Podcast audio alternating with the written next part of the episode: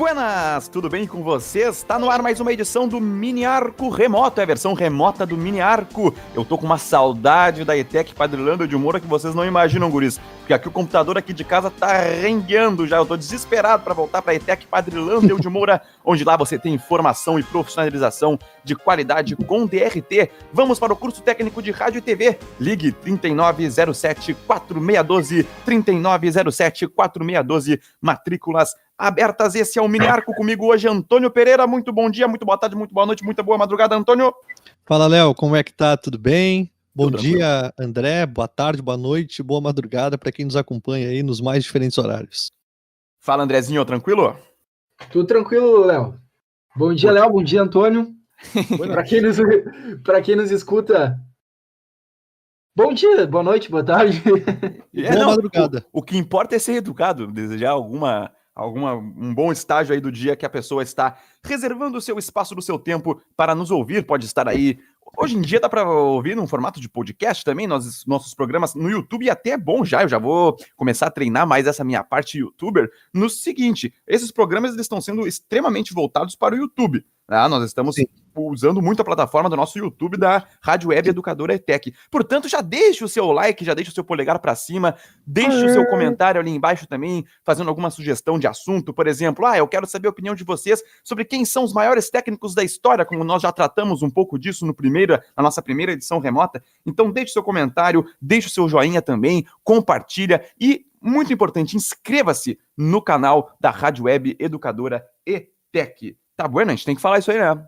É o formato, é o formato Não, é importante. Claro. É importante até o pessoal ver que o trabalho está sendo feito, né? Sim, o trabalho muito bem feito, o programa sempre editado pelo Antônio Pereira, o pauteiro André Neves, como nós tínhamos combinado no final da edição anterior, o André Neves fazendo um excelente trabalho aí de pauta, de programação aí dos assuntos que nós vamos tratar. E hoje vai estar tá muito legal, nós vamos falar bastante sobre a dupla Grenal, assuntos trazidos pelo André Neves, nós debatemos antes de entrar no ar também, e é, até a gente vai falar sobre coisas que são é, até um pouco desagradáveis, como o 7 a 1 que a seleção brasileira levou em 2014 contra a Alemanha, que foi reprisado no Sport TV no último domingo, mas enfim, Vamos começar falando de imediato dos nossos parceiros. Nosso programa aqui sempre tem uma gama muito legal de parceiros, começando pelo Bar Imperial Saudade do Celso, um bar para reunir os amigos e degustar as delícias brasileiras com três áreas: varanda coberta, tem varanda descoberta, tem promoção de chopp no período normal das quatro da tarde até as nove da noite. Fica na Rua Santana 375. Siga-os no Instagram, arroba ImperialPoa. Hoje é terça-feira, nós estamos gravando esse programa, nós iríamos almoçar lá no Imperial. Era dia. Era, era dia, que dia bom, era o melhor dia da semana.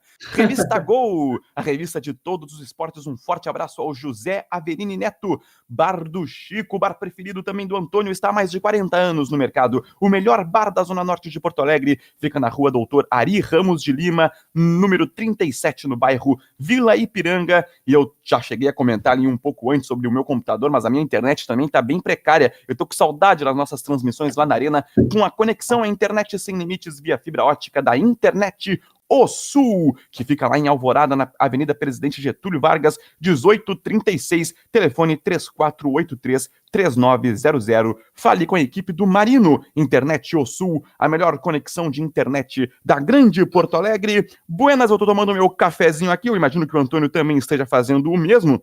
Com certeza. E nós vamos começar agora falando sobre a dupla Grenal de imediato com a equipe do Grêmio. Teve uma movimentação muito importante nessa, nessa última semana, desde a última gravação do mini arco anterior, que é o seguinte: Caio Henrique não é mais jogador do Grêmio, ele foi solicitado, foi solicitada sua volta pelo Atlético de Madrid. Isso estava estipulado no contrato assinado de empréstimo do Grêmio juntamente com a equipe espanhola. Portanto, Caio Henrique não é mais jogador do Grêmio, volta a ser do Atlético de Madrid a pedido de Diego Simeone e se levantou, André, uma discussão nessa última semana também sobre o que sobre esse ocorrido no seguinte é, tocante, que é o fato, será que foi uma vergonha o que o Grêmio passou? É, essa a, esse não aproveitamento do Caio Henrique, foram apenas cinco jogos com a camisa tricolor. Foi uma vergonha que o Grêmio passou ou uma situação causal é, do, do, momento que nós estamos vivendo, da pandemia? O Atlético Civil também é obrigado a ter um melhor aproveitamento de jogadores que estão em outras, outras equipes. Tu vê como uma vergonha gremista ou tu vê como uma situação normal, André? eu não vejo como uma vergonha, mas eu também não vejo como um lado positivo que alguns estão tentando enxergar. Que o Grêmio economiza mais ou menos 4 milhões e meio de reais até o final da temporada. Porque o Caio Henrique, o Grêmio tinha, já tinha pago 250 mil euros por, por ter usado ele pelo empréstimo, e até o final da temporada tinha que pagar mais 250 mil euros. O Grêmio já economiza aí, e também o salário dele era em euros, era por, na casa dos 100 mil euros, mais ou menos 500, 600 mil reais por mês. Mas era um hum. titular, que o Grêmio fez um tremendo esforço para ele. O Grêmio negociou meses, acho que foram uns dois meses, de, de novembro até janeiro, o Grêmio negociou para ter esse jogador. Até quando ele estava na seleção olímpica, levou o, o diretor de futebol, o Klaus Câmara, e mais um médico para fazer os exames e já apresentar ele na volta. Mas tinha essa cláusula no contrato. E aconteceu que o Atlético Madrid agora só tinha o Renan Lodge no elenco e não estava com dinheiro para fazer outra contratação e pediu o jogador de volta. Sim. É, o, o Caio Henrique é bom, a gente, a gente pode fazer um, voltar um pouco no tempo. Ele é posto na lateral esquerda pelo Fernando Diniz no Fluminense. Anteriormente ele era um meio, meio, meio campo, né, André? Sim, ele era um meio campo. Ele teve Isso. naquele 2018 muito ruim do Paraná Clube, que foi rebaixado na lanterna, Isso com aí. meio campo sem destaque nenhum. Pois é, e... é, e aí ele foi alçado para lateral esquerda. E eu também tô contigo, André, nessa discussão. Não vou nem ao céu nem ao inferno. Não considero que tenha sido uma vergonha, mas também não, não foi tão positivo não pro Grêmio, porque é um jogador de muita qualidade. É, muito provavelmente ele iria se encaixar perfeitamente ali no esquema do Renato, por mais que ele não fosse um lateral também de tanta intensidade, nós estamos falando do Grêmio, não do Cudê, mas de tanta intensidade como é o Cortez, de ir e voltar, ir e voltar, mas a qualidade técnica do Caio Henrique bem superior à do Cortez, né, Antônio? Olha, eu vou te dizer o seguinte: quando eu fiquei sabendo da notícia que o Caio Henrique estava voltando pro, pro Atlético, a primeira coisa que eu pensei, que santo forte esse do Bruno Cortes, né? que santo forte, porque o Grêmio há muitos anos, não é de hoje que o Grêmio tem a tentativa ali de, de achar um substituto, alguém para a titularidade da lateral esquerda. Quando chega o Caio Henrique, ele faz apenas cinco jogos. É claro, a gente tem que ressaltar aqui que a gente está numa pandemia. Certamente, se o calendário do futebol tivesse seguido, já, já, estaríamos talvez agora em campeonato brasileiro, não? Me corrijam se eu estiver errado. Com certeza, sim, sim. sim. É? Então já teria dado uma contribuição muito maior. E aí tem alguns pontos, né? A questão também financeira. É, é de se pensar, o Grêmio hoje está numa crise muito grande, assim como todos os clubes, é um valor que se economiza, mas é uma contratação que o Grêmio quis demais. E claro, era também uma, uma questão contratual. Isso se sabia desde o começo do contrato que havia essa possibilidade de retorno. Então, não era o cenário ideal, mas eu acho que dentro do contexto que a gente está vivendo, vamos de Cortez mesmo, porque nesse pois é. momento é o que temos, né? É, essa era a pergunta que eu ia fazer para vocês, até inclusive que agora o Grêmio está sem o Caio Henrique, o Henrique voltou para o Atlético de Madrid, e, portanto, o Grêmio tem o Cortez como o seu titular imediato nesse momento. O Cortez seria o titular é, da equipe gremista. O Antônio já falou, Antônio, vamos de Cortez, mas não seria o caso, talvez, de tentar ir ao mercado, buscar um negócio de ocasião, alguém que poderia assumir essa titularidade deixada pelo Caio Henrique? Eu acho que o simples fato de o Grêmio ter trazido o Caio Henrique para ser o titular já mostra insatisfação ali da comissão técnica com o Cortez. Mas eu não acho o Cortez um jogador ruim, né, abaixo do nível. É um cara extremamente mediano, para mim é um nota 5, 5. Ele não vai resolver jogo, mas também não Cinco. vai entregar. Uhum. Né? Ele tem aqueles driblezinhos da esquerda ali que até cego conhece, não sei se o Grêmio vai ao mercado. Certamente é de interesse do Grêmio um lateral mais qualificado, com melhor troca de passe, uh, mais técnico, mas eu claro. acho que no momento acho que o Grêmio deveria meio que deixar quieto e ver o que vai acontecer aí nas próximas, próximas semanas e meses. Pois é, o Grêmio, quando traz o Caio Henrique, ele queria um ganho na parte é, ofensiva da equipe. Porque o, o Cortez ele até entregava defensivamente. E como tu bem falou, Antônio, era um lateral regular. Claro que o regular às vezes quer dizer sempre nota 3, por exemplo. É. Mas o Cortez ele não, não chegava a ter atuações é, muito ruins, mas é, não che nunca chegava a ter atuações muito boas. Então era sempre aquele nota 5, nota 6. E o, quando o Grêmio ele traz o Caio Henrique, é para ter esse ganho técnico, principalmente da, da parte é, da parte da frente do campo, dá para se dizer, em ganhos em jogadas ofensivas. Então essa perda agora do, do Caio Henrique, ela pode ser, sim ser bem sentida, mas o Renato gosta do Cortez, né, André? É, e eu acredito também que o Grêmio não vai buscar outro lateral, vai ir para frente com o que tem, com o Cortez, uhum. porque estava comemorando que economizou 4 milhões e meio de reais com o lateral dos sonhos dele, que era o Caio Henrique. E Sim. o Grêmio não tem outro no elenco, até se especulou o Diogo Barbosa do Palmeiras, mas foi desmentido, não vai acontecer essa contratação. O Grêmio não tem caixa no momento para fazer contratações, reforços assim. Pois uh, é. E é até, o... além do Bruno Cortes, o Grêmio tem no elenco o lateral esquerdo Guilherme Guedes, que sempre na base teve boa boa carreira na base, teve, chegou à seleção de base da seleção brasileira, mas ano passado teve emprestado para Ponte Preta na Série B do Campeonato Brasileiro e não comprovou. Então, eu acho que o Cortez vai ser o titular do Grêmio para o rest, restante da temporada. É, o, o discurso, é, Léo, se tu me permite, da Bem. direção do Grêmio, uh, do vice de futebol, é de que o Grêmio não vá nesse momento, não vai nesse momento buscar nenhum outro jogador até pela limitação de recursos. O André falou muito bem do Guilherme Guedes, né, que já teve presença uhum. no grupo principal, mas tem também o Matheus Nunes, né, lateral esquerdo, que se destacou capitão do time na Copa São Paulo. O Grêmio está até cogitando a possibilidade, não se sabe ainda se vai fazer isso ou não, de pedir o retorno do Juninho Capixaba, né, que está emprestado ao Bahia. Bahia. Lá na, nas cláusulas contratuais tem também a opção, assim como o Atlético de Madrid fez, do Grêmio pedir o retorno do, do, do Juninho Capixaba. Só que daí o Grêmio volta para o ano passado, né? Pois é. e Capixaba é mais do mesmo. E, o Capixaba, ele, ele, no início do ano, até de 2019, ele faz alguns gols até, inclusive, em chegadas à frente, mas muito fraco na, na parte defensiva. Sim. Então, por isso, até por isso, ele nunca, nunca chegou perto de se firmar como um titular da equipe do Grêmio, mesmo tendo um Cortez na sua concorrência, um Cortez muito contestado. Mas eu, eu não acho que seja um fim do mundo para o Grêmio ter que voltar a ter o Cortez como titular. O Cortez, campeão da América, um jogador que até a história é interessante, ele estava indo para o Náutico antes de o Grêmio o contratar, e acaba dando muito certo naquela velha história de o Renato recuperando jogadores. Ele é um dos grandes símbolos dessa máxima que se criou em cima do Renato de que ele recuperaria jogadores e até foi de forma exagerado, forma exagerada defendida isso com o jogador André, por exemplo, com. Diego Tardelli não se encaixa muito, porque não era bem recuperar, ele estava na China, mas se criou esse estigma muito exagerado para cima do Renato e muito em cima da figura do Cortez. Mas até com relação a essa cláusula contratual que tinha do Atlético de Madrid que pediu a volta do Caio Henrique, e agora o Antônio trouxe essa informação de que o Juninho Capixaba também poderia ser pedido de volta pelo Grêmio. Isso acontece também do lado colorado. O Sarabia, que eu acho que fez uma partida inteira com a camisa do Inter, que foi contra o Brasil de Pelota, se não me engano, ele também, no, na sua contratação de empréstimo do Inter junto ao Porto, também existe essa cláusula contratual que o Porto pode pedir o retorno do lateral direito argentino, André. E aí o Inter também se veria nessa situação. E do outro lado, com o Rodinei, de reserva imediato, que viraria o titular, é, com certeza. Eu acho até o Rodinei e o Cortez, de certa forma, um pouco semelhantes no seu estilo de jogo. O Cortez melhor defensivamente até que o Rodinei, o Rodinei talvez entregando um pouco mais na frente. Mas o Inter também pode vir a sofrer com esse problema, né, André? É isso mesmo, Léo.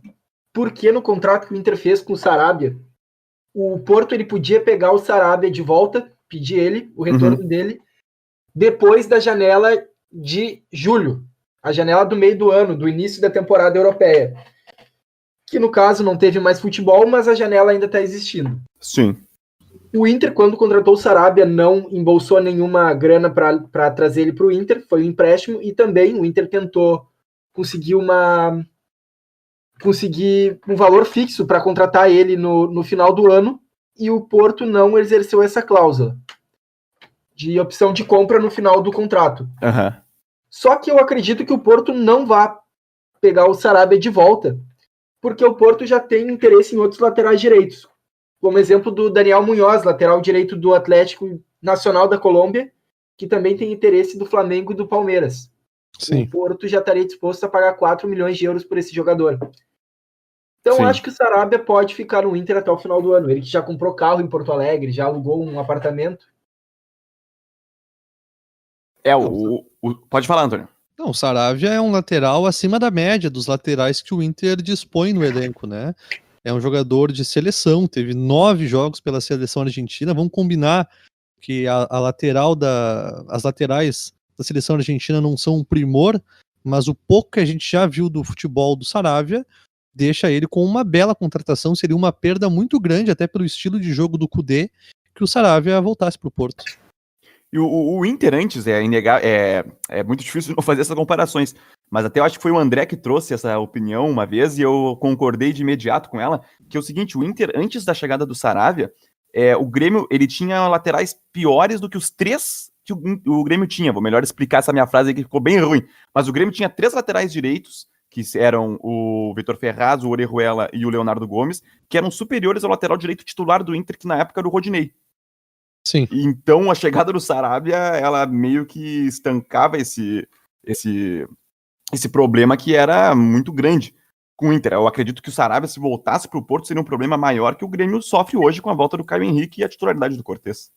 É, e eu, vou, eu vou te dizer assim, ó, antes do, do, do André falar, uma vez que o Grêmio tinha todos os laterais melhores, eu acho que o Saravia, ele é o melhor disparado.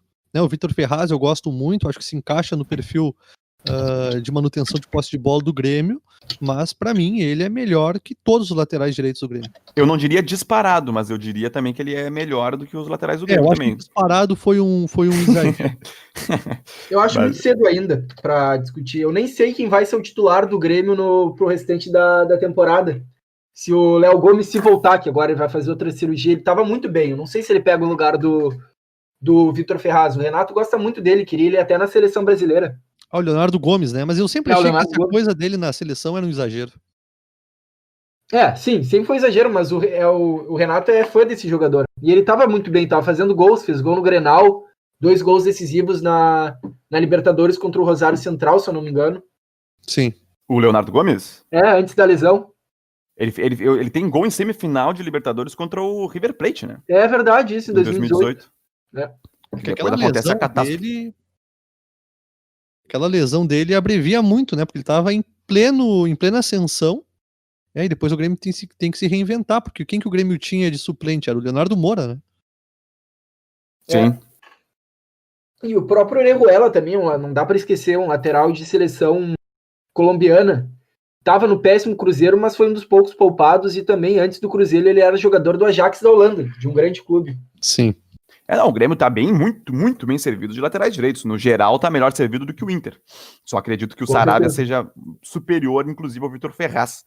Pela, pelo que ele fez no Racing também. E pelo, pelo estilo de jogo dele, que se encaixa perfeitamente com o que o Kudê pede. E o Kudê sabe mais do que ninguém disso, porque o Kudê treinou ele no Racing campeão argentino. E hoje eu acho que o tema do Miniarco vai, o título do Miniarco vai ser laterais, porque a gente vai continuar falando de lateral, continuando na, no Inter, só que falando de um garoto de 16 anos que tem multa estipulada em 360 milhões de reais. É isso mesmo, para você que não sabe ainda, lateral direito Vinícius Tobias, sobrenome de craque, né? Sobrenome de craque do futsal, mas Vinícius Tobias ele está sendo sondado, inclusive, pelo Real Madrid, pelo Bayern de Munique, que já assinaram com uma proposta na casa dos 90 milhões de reais. André que trouxe essa, essa informação também, essa pauta para o nosso programa de hoje. Vinícius Tobias, a nova joia, a nova promessa da base do Inter. Ele hoje está no, no time sub-17, né? Uma categoria acima da sua idade. É isso mesmo, Léo. Vinícius Tobias, lateral que foi destaque do sul-americano pela seleção brasileira sub-15 antes da parada da pandemia. Retornou para o Inter, já completou 16 anos. E nessa competição ele teve muito destaque dos olheiros europeus, tanto Sim. do Bayern quanto do Real Madrid. O Real Madrid já chegou nos ouvidos do presidente Florentino Pérez que vale a pena investir os 15 milhões de euros que o Inter pede por esse jogador, que dariam, como tu disse, convertendo para o Real 90 milhões de reais. Mas e o tá Inter caro detém, euro. O Inter detém 100% desse jogador. E outra, ele tem 16 anos e o jogador brasileiro só pode sair para a Europa com 18 completado. Claro. Ou seja, se viesse uma proposta agora, ele só sairia do que há dois anos e o Inter poderia aproveitar ele. Talvez Sim. até no profissional, quem sabe. É, Antônio, ele, ele jogou no final do ano passado o campeonato sul-americano sub-15, onde ele até marca um gol de pênalti no tempo normal na final e o Brasil é campeão. E a partir dali, os olhos voltaram-se a fu, uma linguagem bem gaúcha, a fu, bem, bem porto-alegrense, para o Vinícius Tobias. Até é bom, a gente pode ter uma discussão interminável sobre os olheiros observando jogadores com 15 anos, 14 anos de idade, né? Bem interessante também a gente fazer essa observação. Mas um, uma possível venda desse lateral por 90 milhões de reais poderia é, sanar preocupações financeiras hoje do Inter, no sentido de que o Inter ele calculava no início da temporada ganhar em vendas de jogadores 100 milhões de reais. A gente vai falar mais sobre isso no decorrer do programa. E vendendo por 90 milhões o Vinícius Tobias, já praticamente bateria essa meta. Só que se ele é tudo isso que se espera dele, ele poderia valer mais ainda no futuro. Então fica nessa nessa via de nessa nesse caminho aí. Qual caminho a gente vai? A gente vai para direita ou para esquerda? A gente vende agora ou Olha, espera ele valorizar ainda mais?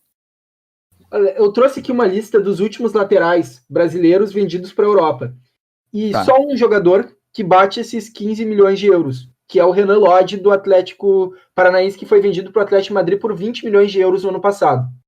Tirando ele, o outro jogador que foi mais caro foi o Arana, Guilherme Arana, que era do Corinthians e foi vendido para o Sevilha por 11 milhões de euros. Recentemente, o Ian Couto, que foi destaque da seleção sub-17, campeã do mundo, ele foi vendido para o Manchester City por apenas 6 milhões de euros. Eu acredito que esses 15 milhões de euros, se vierem, o Inter tem que se desfazer desse jogador. Mesmo que possa render mais, mas isso é uma coisa muito incerta. Claro. Tu, tu acredita nisso Já também, Antônio? Seria o segundo lateral mais caro da história do futebol brasileiro. Tu agarraria essa oportunidade agora, Antônio? Eu ia bater exatamente sim, nessa tecla. Sim, assim, venderia. eu, eu, ia bater exatamente nessa tecla. O André quer vender o jogador, dá com pau, né?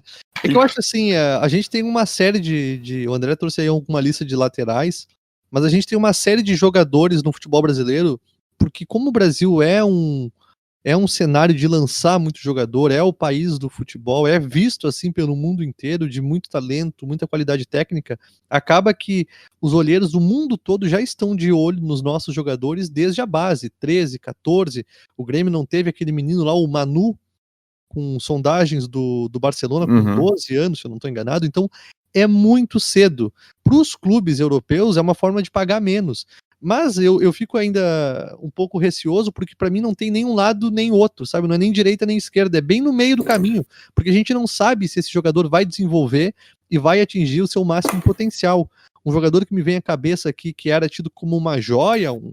olha, eu posso estar enganado, mas ele era tratado como craque, craque, craque, craque, que era o Lulinha do Corinthians. Do Corinthians. Corinthians. Do DNA, é, sim. É, o Lulinha. E aí tinha lá um coadjuvante do Lulinha, que era o Dentinho, que deu muito mais certo na carreira do que o próprio Lulinha. O então, próprio William naquela época. O próprio William. E depois veio o Boquita, que jogou. Olha, não vou dizer ah. que jogou mais, mas ele deu sequência. Só que o holofote em cima do, em cima do Lulinha era de craque, ele era recordista de gols é, nas categorias de base, o cara se lavava com a galera da idade dele. Porque uhum. dos 16 para os 18, 20, 21, para ter uma carreira consolidada, olha, tem muita areia para passar. Então, como o valor é alto, como o Inter precisa fazer caixa, eu tô com o André. Eu acho que também vale a pena vender. Pois é, e até a, a pressão também que se coloca em cima dos, do, dos meninos que logo cedo eles saem. O, o, Flamengo, a gente até falou sobre isso em edições anteriores do Mini Arco, das vendas que o Flamengo fez do Vinícius Júnior, do Renier, antes de eles completarem os 18 anos. Então eles já estavam vendidos, e até de certa forma isso pode até aliviar pra, é, no, no, quesito dos olhos dos, dos, torcedores das equipes atuais, por exemplo, digamos que o Inter venda agora o Vinícius Tobias. Teria-se menos pressão em cima dele de ele dar certo no Inter, digamos assim. Claro, que seria a pressão dele lá fora, na Europa, que continuariam observando tudo, mas ele passaria dois anos ainda com a camisa do Inter. Poderia até, quem sabe, aos 17 anos já dá para tentar é, apostar nele no banco de reservas para entrar em algumas partidas, então eu jogaria pouco. Só que também a gente entra dentro daquela discussão em que nós não ficamos com as nossas joias, né? É, é, até certo ponto triste isso, porque a nossa necessidade financeira fala mais alto do que a, o espetáculo dentro de campo, do que possíveis títulos. Né? Isso também é, é bem complicado. Mas até falando, continuando falando do Inter, sobre essa meta que os dirigentes colorados no início do ano estipularam em conseguir vender é, em venda 100 milhões de reais, o Bruno Fux, né, o zagueiro de 21 anos, também está cotado, também recebendo sondagens lá de fora, isso já vem desde o final do ano passado, com o Mônaco da França, o Manchester City da Inglaterra, o Arsenal também parece ter entrado na parada, tem mais um time também, estou pegando o Milan, o Milan também estaria interessado, e o Bruno Fux, é, o Inter esperaria até 15 milhões de euros também, os mesmos 90 milhões de reais do Vinícius Tobias, o Inter esperaria pelo Bruno Fux. E até também cria uma, um, uma certa pulga atrás da orelha. Será que o Bruno Fux, jogando, tendo jogado de titular no Inter nesse início de ano, não teria sido também para as observações lá de fora?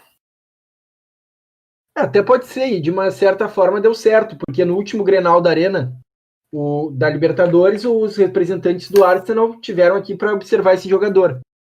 Também, eu, eu não sei se o Inter consegue esses 15 milhões de euros por ele, mas a única proposta que ele recebeu até agora foi em janeiro do Mônaco, que foram 7 milhões de euros, mais os empréstimos de Bosquilha, que já está aqui no Beira-Rio, comprado em definitivo, e do lateral esquerdo Jorge, que eu até na época considerei um bom negócio.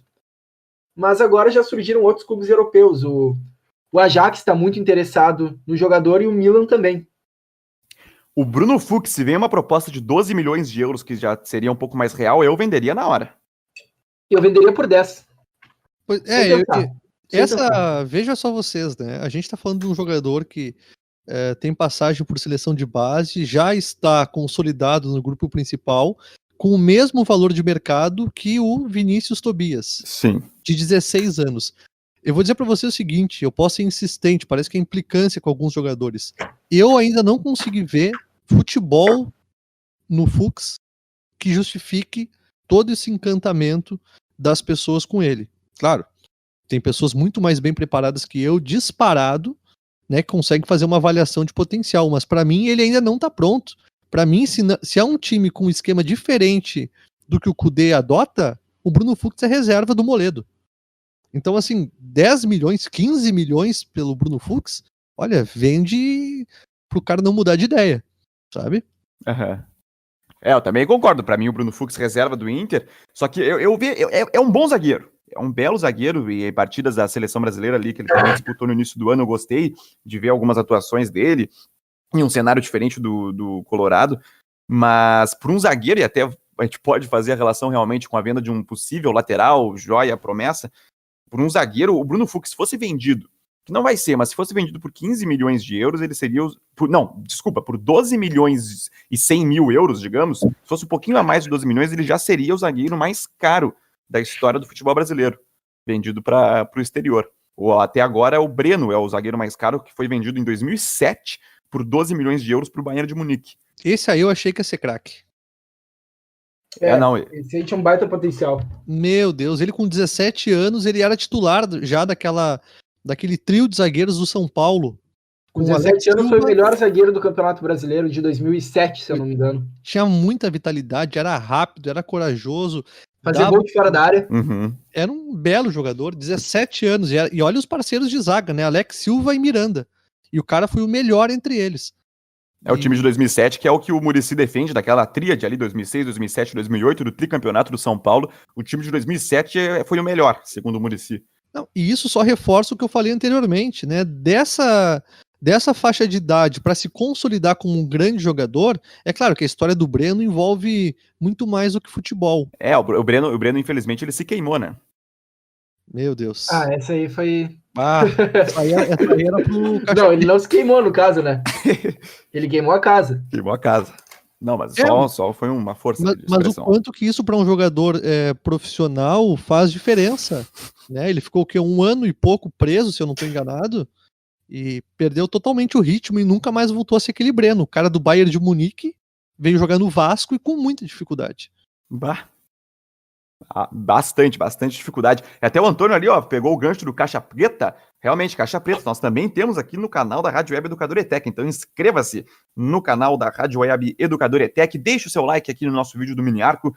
Compartilhe deixe a sua sugestão de comentário aí na, na caixa aí que tá embaixo, mais um pouquinho abaixo, rola aí com o mouse que você vai ver. Comente aí, dê sugestões de assuntos, Dê sua opinião sobre o que nós estamos dissertando aqui, se concorda, se discorda, sempre com educação. Eu peço para vocês, assim como nós sempre desejamos bom dia, boa tarde, boa noite, boa madrugada para vocês. E até agora, voltando pro lado azul da força, falar do Everton, né?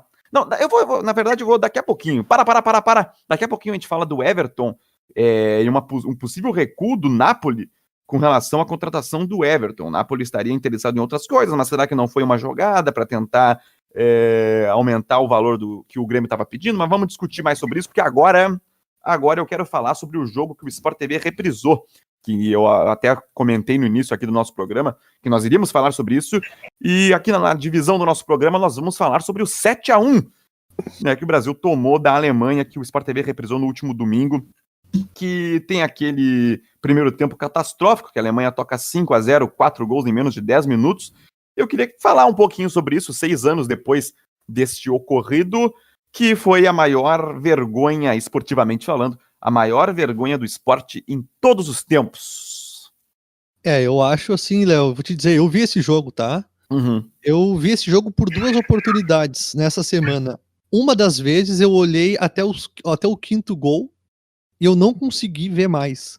Porque eu tava sentindo uma vergonha alheia, sabe? A vontade era de entrar em campo e, sei lá, chutar uma bola, derrubar alguém. Eu acho que a imagem marcante, Antônio, é depois do terceiro gol, se não me engano, que as câmeras dão uma tomada na torcida e tem uma mulher berrando, um gurizinho chorando com um copo na mão, chorando no copo que bebeu, até usaram muito esse meme depois que aquilo ali é muito forte. Aquilo é muito forte. É o desespero dos torcedores vendo uma catástrofe acontecendo dentro de campo, né, Antônio? Mas fora o choro da menina e, da, da, e dessa moça, tem uma outra, uma outra moça que aparece, que é flagrada pela câmera, que ela simplesmente arregala os olhos, fica Isso. com a boca aberta, do tipo, hã? Como assim? Porque a sensação ao ver o jogo, quando a gente tá falando de Brasil, pentacampeão, Alemanha, uma Copa do Mundo jogada aqui no seu país, é meio que surreal imaginar que com 30 minutos do primeiro tempo, numa semifinal de Copa do Mundo, um dos times está tomando cinco. E teve é. literalmente um apagão. Eu não sei se o Brasil ainda estava com uma certa, um certo plug ligado na Copa das Confederações que conseguiu atropelar a Espanha, e já não era aquela Espanha campeã do mundo, mas parece que eles não se antenaram, sabe? Não, dois dá para virar, três vamos embora. E não fecharam a casinha, sabe? Um time completamente desorganizado. Fernandinho, talvez na pior exibição da, da carreira dele. O Davi Luiz, zagueiro, querendo ser atacante, volante, Isso. ponta. Era um, um, negócio absurdo, assim. É, é, é, surreal. Até hoje, olhar, eu não sei vocês. Eu, a gente eu, pode, eu... talvez, eh, desculpa, Léo, citar alguns jogos, mas talvez seja o jogo mais marcante da história de todas as Copas. Não, Cara, é... dizer, vem, André, vem, André talvez seja o maior, o maior vexame da história do futebol mundial. Nunca teve um jogo tão vexatório mesmo para um grande clube, uma grande seleção. Eu falei ali antes, para de começar esse, esse nosso debate, para mim é o maior vexame, esportivamente falando, da história do esporte. Da história do esporte. O da Brasil, é, mas, pelo, ta, pelo tamanho que tem o futebol, pelo tamanho que tem o Brasil dentro de casa, é, numa semifinal de Copa do Mundo, tomar 7 a 1 sendo que quatro gols em menos de 10 minutos, 5 a 0 no primeiro tempo, uma, um vexame, é, é, cara, é sem precedentes, porque a gente ficou muito marcado pela Copa de 50 por ter perdido aquela final pro Uruguai Sim. no Maracanã, com mais de 200 mil pessoas, coisa e tal. Só que, tá, perdeu, é um jogo, por mais que nós éramos favoritos naquela ocasião, mas era um jogo. Era um jogo, e ali já ficou marcado até o goleiro, esqueci até o nome do goleiro, Barbosa, né? Barbosa, exatamente, Barbosinha. Ele ficou muito marcado, muito, muito, muito marcado por uma possível falha no segundo gol. A gente não consegue ver direito nas imagens também, mas uma bola que foi no canto dele. Só que, cara, nem se compara com o que aconteceu em 2014. Nem se compara. Então, eu até queria só trazer aqui, eu sei até de cabeça aquela escalação que o Brasil entrou em campo naquela tarde. Eu quero, eu quero fazer uma pergunta depois da, da, tá. da escalação, porque eu tenho uma curiosidade real sobre essa escalação aí, eu quero saber de vocês. Mas vai lá. Tá bom, mas então eu vou trazer, ó, Júlio César no gol, na lateral direita Maicon, a dupla de zaga era Davi Luiz e Dante, que o André Rizek até tuitou que o Dante conhecia o futebol alemão, então a gente estava é. bem servido ali na zaga. Meio campo o... da Alemanha não marca? Isso. o Dante ele jogou no lugar do Thiago Silva suspenso, uma suspensão boba, diga-se de passagem, contra a Colômbia. Mas é, não é nenhum lance de falta, é um lance que ele se bota na frente do goleiro na reposição, ele toma um cartão amarelo e fica suspenso. Na lateral esquerda, o Marcelo, Aí a dupla de volantes do Brasil, Luiz Gustavo e Fernandinho. Mais à frente a linha de três com o Hulk, Oscar e Bernard, que foi substituto do Neymar, machucado. E na frente o Fred. Então eu só queria primeiro falar uma coisa. Se tu pegar, se tu prestou atenção nessa escalação que eu acabei de trazer, não tô discutindo, ah, é, são ruins. Não, todos bons. Mas a nível de seleção brasileira para uma Copa do Mundo jogando em casa, ainda mais o Brasil tendo perdido os dois melhores jogadores, Neymar e Thiago Silva, é uma escalação bem meia-boca, não sei o que vocês acham, até o Antônio pode fazer a pergunta. Eu quero fazer uma pergunta para vocês e a gente pode discutir essa escalação.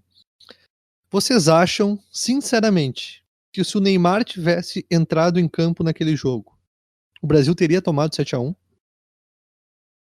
Não pela confiança. Parece que os jogadores do Brasil estavam muito abalados por ter perdido o seu capitão Thiago Silva e o Neymar, que era o melhor jogador. Eu acho que seria diferente. É, eu, eu acredito também muito pela essa parte anímica, porque, cara, inegavelmente o fator psicológico tomou conta, na, principalmente aí no primeiro tempo, naqueles quatro gols que o Brasil sofre em sequência, e a presença do Neymar ali, o Brasil teria sido eliminado da, da mesma forma. Só que eu tenho quase convicção de que não seria o 7x1 muito pelo fator psicológico. É, até falando do fator psicológico, Léo, vale destacar que o Brasil ele não vinha mostrando um desequilíbrio emocional uh, não mostrou um desequilíbrio emocional naquele terceiro, quarto, quinto gol. O Brasil vinha desde o começo da Copa, eu lembro do trabalho da mídia, a pressão que os jogadores tinham, parecia que qualquer coisa que não fosse um, um, uma conquista convincente era inaceitável. É, Tanto que o Thiago Silva, não vou me recordar agora o jogo aqui, mas na, na disputa de pênaltis Chile. Eh, contra o Chile, ele vai aos prantos. E ok, é humano chorar, mas quando tu vê um jogador habituado com todo tipo de disputa nas mais diferentes competições, com os melhores jogadores do mundo, o cara, ele simplesmente foi ao chão. É. Né? Aquilo evidencia para mim um total desequilíbrio e uma pressão que aquele grupo estava sofrendo. O Sport TV ele reprisou toda a Copa de 2014, não foi só essa final, essa semifinal contra a Alemanha. E é interessante tu, tu, observar a distância, porque o Antônio falou agora, o Thiago Silva ele era o capitão da seleção brasileira e ele vai aos prantos contra o Chile, né, ele desaba, ele, antes das cobranças de penalidades ele até fica afastado um pouco, sentado em cima da bola, pensativo, e aí se cobrou, pô, um líder naquele momento devia estar incentivando seus, né, seus jogadores, essas coisas e tal. Aí contra a Colômbia, cada bola que o Thiago Silva tirava na defesa, ele comemorava como se fosse um gol. Mas tu percebia, e até a distância ajuda é, tu ter essa observação, que ele estava fazendo aquilo ali para jogar para a torcida, para mostrar, não, eu tô aqui, eu sou o capitão e eu, eu não sou aquele cara que chorou anteriormente. Era cada comemoração não, não fazia parte do feitio do Thiago Silva antes daquela Copa do Mundo, entende? O próprio gol que ele faz, uh, desculpa, André, o próprio gol que ele faz, porque ele faz um gol contra a Colômbia, né? Faz. Ele e o Davi Luiz. Uh, ele sai gritando, é Brasil, é Brasil, é Brasil, mas dava para ver nele que ele tava botando alguma coisa para fora. E eu acho que essa pressão muito grande. Era pressão. Uhum. Não, aí o Brasil perde o seu principal zagueiro, que embora descontado emocionalmente, ainda era acima de todos. Né, o Dante, para mim, nunca foi zagueiro de seleção por mais que ele conhecesse os alemães, eu acho que os alemães conheciam mais o Dante do que ah, ele conhecia, né? Que horror. É, perdeu o melhor zagueiro e o principal jogador que para mim estava sendo o Neymar da Copa, melhor jogador da Copa até aquele momento. Então, é. Pode vir, André. Não, concordo. E até ah, queria tá. falar do próprio jogo que vocês citaram do Chile, do Thiago Silva. O Brasil foi muito abaixo da seleção chilena. Sim. Tanto que no final, na prorrogação, o Chile acerta uma bola na trave Teve gol anulado também do Vargas, se eu não me engano, do, do Sanches. O, o, Chile jogou muito mais, mereceu muito mais que o Brasil mereceu. naquela partida. Esse jogo Brasil e Chile foi muito legal assim de acompanhar, que não estava ligado tão emocionalmente na, na, partida, porque foi um jogo lá e cá, assim, mais aberto, mas o Chile jogou melhor realmente. Ele tem aquela bola do Pinilha na prorrogação que ele mete na, no travessão no último lance da prorrogação, vai para os pênaltis e o Brasil derrota a seleção chilena. Eu queria fazer uma pergunta para vocês, e até é uma reflexão que a gente pode fazer. Se o Brasil. Essa pergunta foi feita muitas vezes, tá? O que, que era, teria sido pior? Tomar o 7 a 1 para a Alemanha na semifinal ou ter sido eliminado para o Chile nas oitavas? Claro, se a gente tivesse sido eliminado para o Chile nas oitavas, nós não faríamos ideia do que estava por vir. Mas também a seleção brasileira seria trucidada, crucificada, se tivesse sido eliminada nas oitavas de final dentro da sua casa para o Chile, que não tem expressão nenhuma em Copas do Mundo. É uma boa pergunta. Pois é, mas aí eu queria fazer uma outra pergunta. Mas aliás, essa pergunta foi feita várias vezes, eu queria inovar um pouco. Digamos que o, o que, que seria pior? O 7 a 1 para a Alemanha ou o Brasil avançar para a final e perder no Maracanã para a Argentina? Um resultado normal, mas simplesmente perder para a Argentina. Eu, eu, vou te dizer um negócio, eu tava olhando o jogo e eu pensei em uma outra coisa. Eu pensei o seguinte, que bom que a Alemanha foi campeã. Sabe por quê? Porque tu imagina o Brasil tomar 7, 7 uhum. da, da Alemanha e chegar na final com a Argentina e ganhar. Pá, tá louco. Aí, É? assim, ó. Sim, seria horroroso, horroroso. É que eu considero que essa pergunta que eu fiz agora a segunda, com relação a. Eu ainda fico com 7x1 da Alemanha, seria pior, entende? Porque é vexatório, tudo isso que eu já falei. Só que eu considero pior se o Brasil perdesse a final para a Argentina, em Uhum. casa, no Maracanã. Ficaria marcado eternamente também, teria essa tatuagem eterna, do que perder para o Chile nas oitavas, entende? Eu considero um pouco mais próxima essa comparação do que. Ah, ser eliminado para o Chile ou tomar 7x1. Eu, eu vejo que perder para a Argentina seria pior do que perder para o Chile. Eu Entende? prefiro ser eliminado na fase de grupos com, com sei lá, com, vamos supor, Bósnia e Herzegovina, Em. Camarões Aham. e Coreia do Sul do que Óbvio, perder meteu- na final para Argentina ou tomar um 7x1 na semifinal. Ah, mas e Argentina na final e 7x1? Olha, A Argentina ganhar a Copa, é que essa proposição que tu é, fez. essa, essa é difícil. Essa Ah, é ia difícil. ser horroroso, né, cara? Eu vou te dizer Tá, assim. eu acho que eu prefiro o 7x1. Nossa, eu. É porque Em assim, o casa. 7x1. Em Torna casa coisa Argentina, mais com certeza 7x1. É, o 7x1 torna uma coisa mais distante, né? Não é um embate que a gente vai ter. É, e a gente já ganhou a Copa da Alemanha, né? É, mas é que assim, ó, eu acho que enquanto torcedor, enquanto torcedor, é bem sincero, o 7x1 é muito humilhante. É. O 7x1 ele vai ficar na história como um negócio vexatório. Perder para a Argentina de Lionel Messi, Agüero e tantos outros bons jogadores na final, ok, acontece. Agora, 7x1 é, é surreal. Mas É. acho que enquanto legado, aprendizado, crescimento, e aí até não sei se vocês acham que o Brasil teve crescimento após o 7x1, né, de mudança de conceito, de Aham. futebol e tal, mas, cara, 7x1 é demais, assim. Eu. Hum. Aprendizado logo após o 7x1 não teve, que o Brasil ele traz o Dunga para ser o, técnico depois do Filipão ser demitido. É, um, re- é, é quase um retrocesso. E eu lembro que naquela época, não sei se foi na Copa ou antes da Copa, que tinha uma especulação do Guardiola treinar a seleção, né? Sim, e eu sempre fui um defensor. O Guardiola Ah, se oferecia, o Guardiola se oferecia para dirigir a seleção brasileira e o Ah, é? Brasil trouxe o Dunga. E uma, e uma informação: o irmão do Guardiola, agora não, não me recordo o nome dele, Guardiola. é empresário e está interessado em, em adquirir jogadores do futebol brasileiro. Como assim? Tanto da, ele é empresário e quer investir Ah, no tá. mercado do futebol brasileiro. Jogadores, com Uhum. ter, dire- ter passes de jogadores, tanto da base quanto profissionais, para vender para a Europa depois. Vai, vai vir aqui também outro, outro.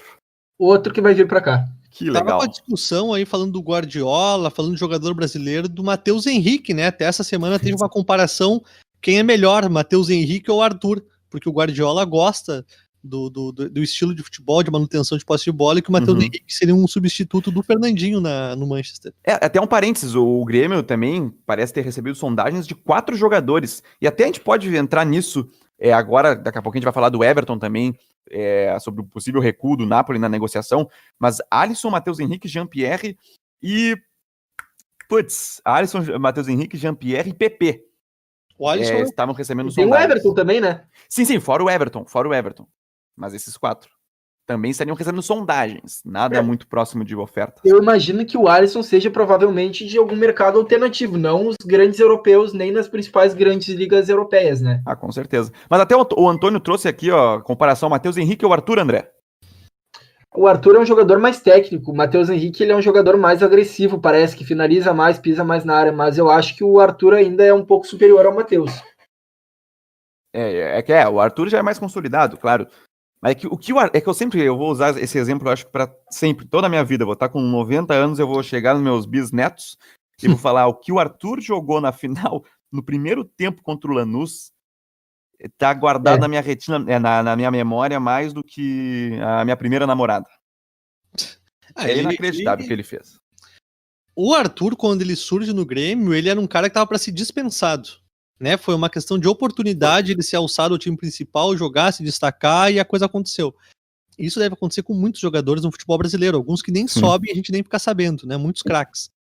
Eu acho que em questão de potencial é como se fosse uma pedra, né? A questão técnica, assim, é uma pedra que a gente vai lapidando. O Uhum. Arthur teve algumas voltas a mais de lapidação que muitos jogadores e claro mais que o Matheus Henrique. O Matheus Henrique, por não ter sido tão lapidado enquanto. E eu não tô nem falando de categoria de base, é só uma metáfora. Ele é um cara mais agudo. É, ele pega, entra na área, ele, ele tem uma movimentação muito mais abrangente do que o, o Arthur. Mas tecnicamente, cara, eu, eu sou fã do futebol do Arthur, assim, fã. É, eu, eu, eu tô bem por aí também. O Matheus Henrique parece ser um pouco É. mais vertical que o Arthur, mas não tanto também. Mas quem vocês prefeririam? Arthur, Preferi- No, no clube, se eu fosse contratar um dos dois, É, clube ou seleção? O Arthur. De momento, eu ainda queria ver mais o Matheus Henrique. Talvez no final da- dessa temporada a gente pode ter uma, uma noção que o Matheus Henrique só jogou uma temporada como titular do Grêmio. Em 2018 ele entrou em algumas partidas e em 2019 foi titular absoluto. eu vou dizer uma coisa forte agora. Vai. Ele, ele tava lesionado, tá? Ele tava voltando de lesão. Mas o Arthur, vou dizer uma coisa forte. Vai. É. O Vai. Arthur, seria, o Arthur seria titular na Copa de 2018. Na minha seleção. Na, na, na forma ideal. Eu entendo Ah, que ele Pra mim tava. também. Quem eram os volantes da seleção? Era o Casemiro e o. Paulinho. O Paulinho fez uma boa Copa do Mundo. Foi não, não foi mal, não foi mal. Mas é que pra mim faltou aquela, aquela famosa expressão preenchimento de meio de campo naquela seleção também. É, eu vou te dizer um negócio, eu gosto muito do Arthur e eu gosto muito do Casemiro, mas eu tenho uma sensação ao vê-los juntos na seleção de que não encaixa. Não encaixa, porque a, talvez a principal virtude do Arthur é pegar a bola e organizar o jogo. E como na seleção o Casemiro joga como o primeiro homem do meio-campo, ele acaba fazendo esse papel. Ele não pega e entrega pro Arthur, ele faz também isso. E aí o Arthur fica um pouco mais apagado. Mas Ah, eu, eu, não, eu ente- eu entendo, mas eu discordo um pouco. Eu acredito que o Arthur poderia fazer. Não, óbvio, não tô comparando o futebol em si, mas um parceiro do, do, do Casemiro, como o Cross é na, na- no Real Madrid, ou como até um, um Modric, que são um Tu- pouco diferentes do Paulinho. tu me permite mais uma curiosidade, porque eu adoro ver a opinião de vocês. Adoro. Eu não sei como é que vai ser o futuro do Jean-Pierre, tá? Porque tecnicamente o Jean-Pierre me encanta mesmo, assim. Não sei Sim. se não mais que o Arthur, porque é muito é craque pra mim, assim, é craque. Com a bola no pé é craque. Vocês acham que ele jogando de segundo volante, ele não renderia muito mais, até em questão de seleção brasileira e, e futebol europeu, do que jogando de terceiro homem de meio campo? Talvez, ele, talvez sim numa pro futebol europeu. Aqui no Brasil, eu acho que ele encontrou a posição dele como meio campo. Na Europa tá quase extinta essa posição dele que ele joga aqui no Grêmio, de um meio campo à frente dos volantes que não tem tanta função defensiva. E ele é um jogador alto, forte, talvez se treinasse mais o poder de marcação, seria muito bem utilizado. Como o estilo Pogba, mais ou menos, do Isso. Manchester United. Uhum, é, o Jean-Pierre, na base, ele era segundo volante, até inclusive. Pois é. Ele é adiantado depois, quando chega nos profissionais também. Mas seria interessante, e foi pouco testado também no Grêmio, né? Uhum. Essa, nós temos essa na memória recente contra o São Luís. Ele joga um pouco mais recuado em dado momento, né? Mas daí Sim. também não dá para tirar nenhuma, nenhuma conclusão daquele jogo. Mas poderia, poderia ser interessante realmente. Um jogador que é, foi criado ali e, como o André falou, alto, forte, espadaúdo, poderia ter uma presença, uma imposição ali no meio de campo, jogando um pouco mais, mais recuado. Mas é que ele foi muito bem até aqui, como um, um quase, não, é, não chega a ser, mas quase um camisa 10 ali do, do Grêmio. Camisa 10 na- no sentido de posição, no caso.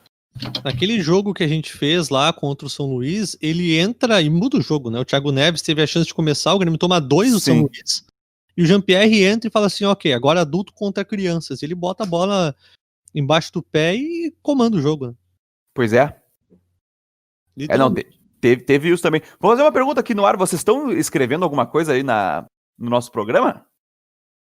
Como assim? Eu, Como eu assim? digitando aí pra gente conversar, porque eu, eu ouço teclado e ouço. Tá ouvindo uma- vozes? Ah, Isso. sim. Eu tô ficando louco, eu acho, cara. É a quarentena. Não, é, Quarentena que já tá virando 200 tenas aí daqui a pouco.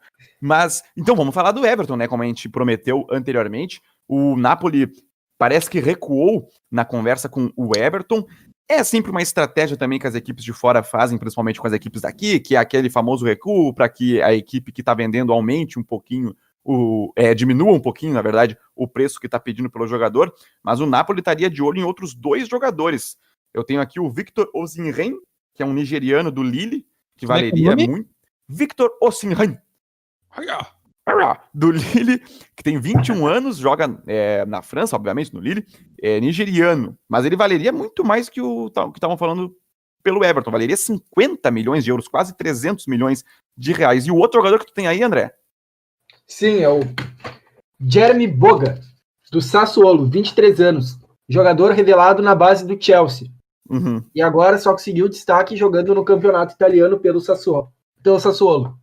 Pois é. Aí, Cara, o não é possível, né? Que os caras. Como é que é o nome do cara? Victor Jeremy. Aí, boa. Pelo amor de Deus, né, cara? Não, o cara pode ser um craque, um fenômeno, arrebentar, mas pô, o Temporinha já mostrou futebol, né, pra estar tá tá por cima desse, desse maluco aí, né?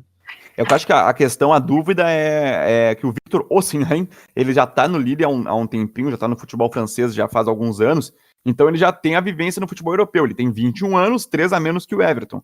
Ah, Só não. que ao, ao- ao mesmo tempo ele é bem mais caro que o Everton. E como tu falou, o Everton já apresentou, inclusive, fora do Grêmio, mas com a camisa da seleção brasileira, tudo bem no futebol sul-americano, mas contra jogadores que atuam na Europa também. Então, só que o- a pergunta que eu queria fazer é o seguinte: é, a possível compra aí do, do Everton, tá? Que giraria em torno da casa ali dos 160 milhões de reais. É, é um cavalo encilhado que tá passando e o Grêmio pode não montá-lo, assim como fez com o Luan? Ou seria mais interessante o Grêmio buscar a venda de um PP, por exemplo, e manter o Everton como seu jogador, para visando conquistas, né? Visando títulos, como o Everton é um jogador bem mais consolidado que o PP. E eu acho que ainda falta para o Everton, para se consolidar de vez na história do Grêmio, talvez um título de relevância como titular gremista. Que ele ainda Uhum. não tem. Ele era reserva em 2017, ele faz um gol no Mundial de Clubes até contra o Pachuca, que dá a classificação para o Grêmio eh, na final, mas ele ainda não tem um título como protagonista. É, mas não tem como protagonista no Grêmio, porque ele foi um dos, se não o principal jogador, um dos principais do, do Brasil naquela Copa América. Então, assim, pra mim esse argumento ele ele acaba sendo refutado. Luan foi o melhor do Grêmio na Libertadores e tá jogando aonde? No Corinthians. Sim. Então, e eu É, só quero dizer um negócio aqui antes do André falar, que eu vou tomar um copo d'água aqui.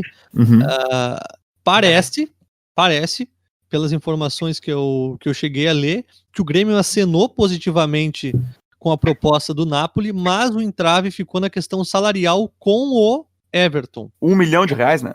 Hum, ficou o entrave no Everton. O Grêmio aceitou o cavalo para ele não, não passar encilhado. Então, Mas seria o Everton deu uma, uma segurada ali. Eu, eu vi que é, o Everton iria ganhar no Napoli, da oferta que fizeram lá os italianos, que ganharia um milhão de reais por mês lá na Itália, coisa que não é tão diferente com o que ele ganha hoje no Grêmio. E isso não teria seduzido tanto também o jogador. É, a Europa paga quase a mesma coisa por- pelos jogadores vindos do Brasil do que eles, que eles ganham aqui. Ainda mais o Napoli, né? Que não é, como a gente já falou, não é primeira prateleira. É, a segunda prateleira querendo entrar na primeira, mas ainda longe. É, longe, é. Longe, longe. E sobre o Everton ainda, eu acho Uhum. que vale a vontade do jogador. O Everton já declarou que quer jogar no futebol europeu. Eu acredito que ele não queira permanecer muito tempo aqui pelo Brasil, para alcançar mais na carreira dele é ter que ser no futebol europeu mesmo. Sim. Eu É, acho que ele é. vai tentar forçar uma saída. e Eu não sei se o Grêmio conseguiria mais em outras janelas dinheiro do que do que nessa janela para um jogador que já tem 24 anos. Bem difícil. Eu não sei se vocês se recordam, mas assim que acaba a Copa América, no primeiro jogo que o Everton faz pelo Grêmio, ele já te- dá uma entrevista assim, em tom de despedida, tipo, não bye, sei bye. se fico até semana que vem, né? E aí ele renova e permanece. Entendi. Eu acho que o Everton quer sair do Grêmio há muito tempo. É. Olha aí. É, mas querendo ganhar um pouquinho a mais, né? Ele, ele ganharia o que o Tardelli ganhava no Grêmio ano passado. Meu Deus, isso é surreal. Isso é inacreditável. Inacreditável, né? Ah, o, cara, Inacreditável. o cara não só não jogou nada, ou muito abaixo, mas assim, a questão de respeito à instituição do Tardelli para com o Grêmio foi, foi Nula. vexatória, assim. Sim, foi uma. Olha, isso foi, foi, isso foi vexame realmente, o que aconteceu com o Tardelli ano passado. Talvez o maior salário que um jogador já tenha recebido no futebol do Rio Grande do Sul. E com dois meses ele já estava querendo ir para o Atlético Mineiro, segundo palavras dele, na sua entrevista que ele deu na sua apresentação esse ano no Galo. E para encerrar, gurizada, que a gente já tá quase aí batendo uma hora de programa, Vai. é só falar sobre o Fred. O Fred que tá fazendo um Tour de Brasil com a sua bicicleta indo de Minas Gerais até o Rio de Janeiro. O Fred que acertou com o Fluminense, acertou a sua volta e ela agora ele tá indo pedalando de lá do Belo Horizonte até o Rio de Janeiro e cada quilômetro que ele rodar com a sua bicicleta ele vai doar uma cesta básica e também está aceitando doações de diversos é, torcedores também, é, artistas, estrelas, já está arrecadando um belo dinheiro essa ação do Fred. Então, duas perguntas para arrematar aí, vamos tentar fechar em três minutos isso, tá bueno? É, essa boa ação do Fred e também ele jogando no Fluminense. O que, que vocês imaginam num contra-ataque puxado pelo Fluminense com Nenê, Ganso ah. e Fred, hein? Que loucura, Xê. André, assim, ó, eu vou passar a bola para ti e finaliza. Eu não sei se ele tá indo de bicicleta para pagar promessa, porque o Fred já tá em fim de carreira. Ele vai ganhar cerca de 400 mil no Fluminense. É surreal para mim, assim, por mais que ele seja um ídolo, uma personalidade, essa iniciativa dele é bem disruptiva, é bonita, né? Ainda mais ah. no momento de pandemia, embora se aconselhe ficar em casa, ele vai pedalar de um estado para outro. É de um estado para outro ou não? Sim, sim. Belo Horizonte até Rio de Janeiro. E faz fronteira Belo Horizonte e Rio de Janeiro? Pá, mas, eu acho que ainda tem que cruzar São Paulo, se eu não me engano, ou passa por uma parte de São Paulo. É, então assim, é legal a iniciativa dele, mas eu. Alô? Antônio? Acho que o Antônio deu uma, uma, uma leve queda no seu sinal retransmissor, mas André, pode, pode falar então aí sobre essa contratação do Fluminense, sobre essa ação do Fred. É, o Fred, a ação do Fred foi bonita, né? Uma ação, ele vai pedalar. Se voltar, se demorar para voltar ao treino, né? Pois é. Acredito é. que vai ser. Não sei se, um, se, eu, se eu fosse presidente, contrataria um jogador com uma idade já avançada. Gostaria de um dele pedalar quilômetros, milhares de quilômetros, talvez, de um estado ao outro meio estranho, né? Eu também pensei nisso. Que ele, pô, é, é, é o, o, desgaste que ele vai ter para fazer isso. E não é um cara de 18 anos, né? Ó, voltou. Não, não, tem 36 anos, histórico de lesões no joelho. Não tem um histórico de atleta? Não, mentira. Eu o cara se lesionar nessa pedalada, velho. É, Meu. isso que eu tava pensando.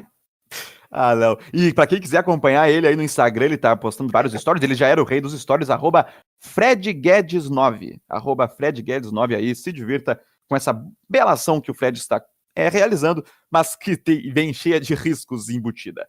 Buenas, gurizada. Hein? Oi, pode vir, André. Sabe quem não ficou muito contente com essa contratação do Fluminense pagando mais de 300 mil pelo Fred? Quem? O Grêmio, que o Fluminense está devendo uma grana para o Grêmio há anos já. Ah, é Parece verdade. que foi um empréstimo que o Grêmio fez para o Fluminense na época dos clubes dos três. Isso. isso. E ah, parece que o bastidores que o, a diretoria do Grêmio não ficou muito contente com essa contratação. Brasil, Zil, Zil. É, tem, um, tem uma ação de marketing, né? Que o Fred vai ganhar dois salários mínimos até ele estrear. Só que assim, o cara vai ganhar dois salários mínimos porque dois, três meses vai ganhar 400 mil. É, é um, é um salário de 300 mil com podendo chegar até 500, com números de partidas, tá gols. E o Fluminense na Pindaíba também. É mais um desafio aí pro Odair. O Odair que teve o D'Alessandro em 2018, 2019, que ele chegou a colocar o gringo no banco. E agora ele vai ter o Fred, ídolo também do Fluminense. Fred, Nenê e Ganso, né? Isso, o Ganso já é reserva, né? É. Hoje no Fluminense, mas o Nenê jogando bem. Buenas, gurizada, eu tenho que finalizar aqui então. Muito obrigado por você que acompanhou até aqui o programa do Mini Arco. E lembre-se, na né, ETEC Padre Landel de Moura, você tem informação e profissionalização de qualidade com DRT. Venha para o curso técnico de rádio e TV. Ligue 3907-4612. Matrículas abertas. Saúde aí para quem é, tá com corona e deu um espirro. Bar Imperial, um bar para reunir os amigos e degustar as delícias brasileiras, possui três áreas, com varanda coberta e descoberta, com promoção de chopp das quatro da tarde até as nove da noite. Fica na rua Santana 375. Siga-os no Instagram, arroba Imperial Poa. Já tô sentindo o cheiro daquele buffet voltando novamente. Revista Gol, a revista de todos os esportes. Um forte abraço ao José Aveline Neto, nosso grande companheiro lá na cabine 19 da Arena do Grêmio. Bar do Chico está há mais de 40 anos no mercado, Antônio O melhor bar da Zona Norte de Porto Alegre. É fica na rua Doutor Ari Ramos de Lima, número 37, no bairro Vila Ipiranga. Eu já sinto o o aroma daquela, daquele limão saindo da caipira de limão que fazem lá no Bar do Chico. E também mandar um abraço para a equipe do Marino, da conexão à internet sem limites, da via, via fibra ótica, na internet O Sul. Internet O Sul, que fica em Alvorada, na Avenida Presidente Getúlio Vargas, 1836, telefone 3483 3900. Fale com a equipe do Marino para é comprar para adquirir a melhor conexão de internet da grande Porto Alegre na internet. O Sul, bom Antônio, um grande abraço, até a próxima edição do Mini Arco e convida aí o pessoal para dar o joinha, Exatamente. Dá joinha, se inscreve no canal, comenta, comenta de novo, dá joinha, se inscreve no canal, comenta e vai fazendo isso aí que ajuda um monte aqui na, na divulgação do nosso trabalho, tá? Léo, Exatamente. obrigado, André, obrigado a todos que estiveram conosco, é um prazer sempre. Valeu, Antônio, o produtor, o editor também desse programa. Valeu, André. Feito, Léo. Também reforçar o pedido também a assinem o apertem no sininho que tem aí no YouTube para ficar sabendo de todas as informações quando a gente lança e não perder nenhum vídeo nosso do mini arco e da, do caixa pecta. Deixa, deixa eu só eu, eu dar um recado aqui, Léo, rapidinho. Bem, que é importante em relação às nossas redes sociais, toda terça e quinta, tá? Por volta de 20 horas da noite, tem a coluna sobre o futebol, curiosidades sobre o mundo da bola, com o nosso querido André Neves, que está aqui com a gente. Então, toda terça e quinta no Facebook e também no Instagram, dá para acompanhar as curiosidades aí que o André traz pra gente, tá? Já dá para adiantar de hoje ou ainda não? Ah, de hoje sim, 20 horas já, já tá programada lá, vai todo mundo É- ler. é que hoje, hoje é quarta, né? Ah, então é. então é quinta. Não, hoje é terça. Então é hoje. Então é hoje. Não, não, aqui o Tá, programa vai ser o Dá um spoiler hoje. Foi ontem, ontem, então. Já vou Aos dar um youtubers. spoiler. Bem, Hoje vai ser postado sobre a passagem de um jogador tetracampeão pela seleção brasileira e pentacampeão também pelo Juventude da Serra Gaúcha. Passagem curta. Ô, bicho. Vamos ver, vamos ficar atentos aí então nas redes sociais da Rádio Web Educadora, no Facebook, no Instagram e também nós estamos aqui sempre presentes no YouTube. Um forte abraço a todos, até a próxima edição do Mini Arco. Tchau!